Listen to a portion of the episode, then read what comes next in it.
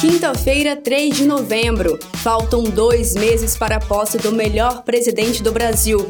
Eu sou Thaisa Vitória e você está ouvindo o Notícias do PT. Fique agora com os destaques do dia. Começa hoje a chamada transição de governo. O vice-presidente eleito Geraldo Alckmin é o coordenador dessa etapa. Alckmin terá o papel de fazer a ponte entre o atual governo e o do nosso presidente eleito, Luiz Inácio Lula da Silva, nos próximos dois meses. Segundo a presidenta nacional do PT, Gleisi Hoffmann, todos os partidos aliados da coligação Brasil da Esperança vão participar dos trabalhos. Nossa proposta é ir para Brasília já, ter uma reunião presencial com quem for a parte do governo que vai fazer essa, essa transição, para que a gente já possa colocar em operação a equipe de transição. E nós vamos ter a participação, quero deixar claro isso, nessa comissão, é, de todos os partidos que tiveram conosco nessa caminhada. O presidente Lula vai participar da Conferência das Nações Unidas sobre Mudanças Climáticas de 2022, a COP27.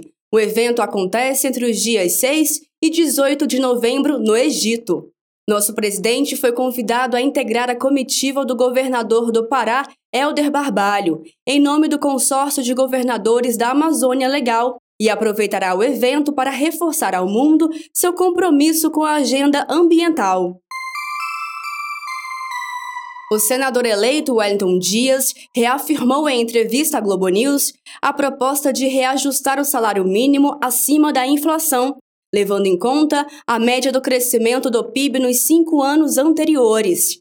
Dessa forma, em 2023, no primeiro ano de governo Lula, o salário mínimo teria alta real de 1,3% ou 1,4%.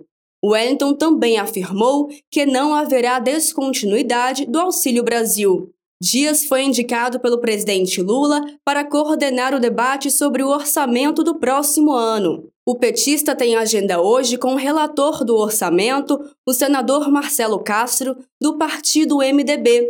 O objetivo é tornar a previsão de gastos do ano que vem compatível com as propostas de campanha de Lula. O Procurador-Geral de Justiça do Ministério Público de São Paulo, Mário Sarubo, acusou a existência de uma organização criminosa por trás dos bloqueios das estradas do Brasil.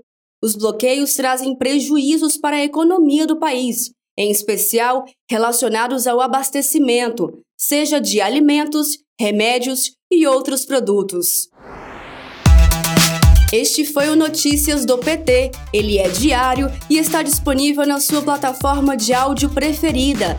Siga o podcast para receber uma notificação toda vez que sair um novo episódio. Se você gostou, deixe 5 estrelas na avaliação e compartilhe. Você encontra mais notícias como estas no portal do PT, em pt.org.br. Muito obrigada pela sua companhia e até amanhã.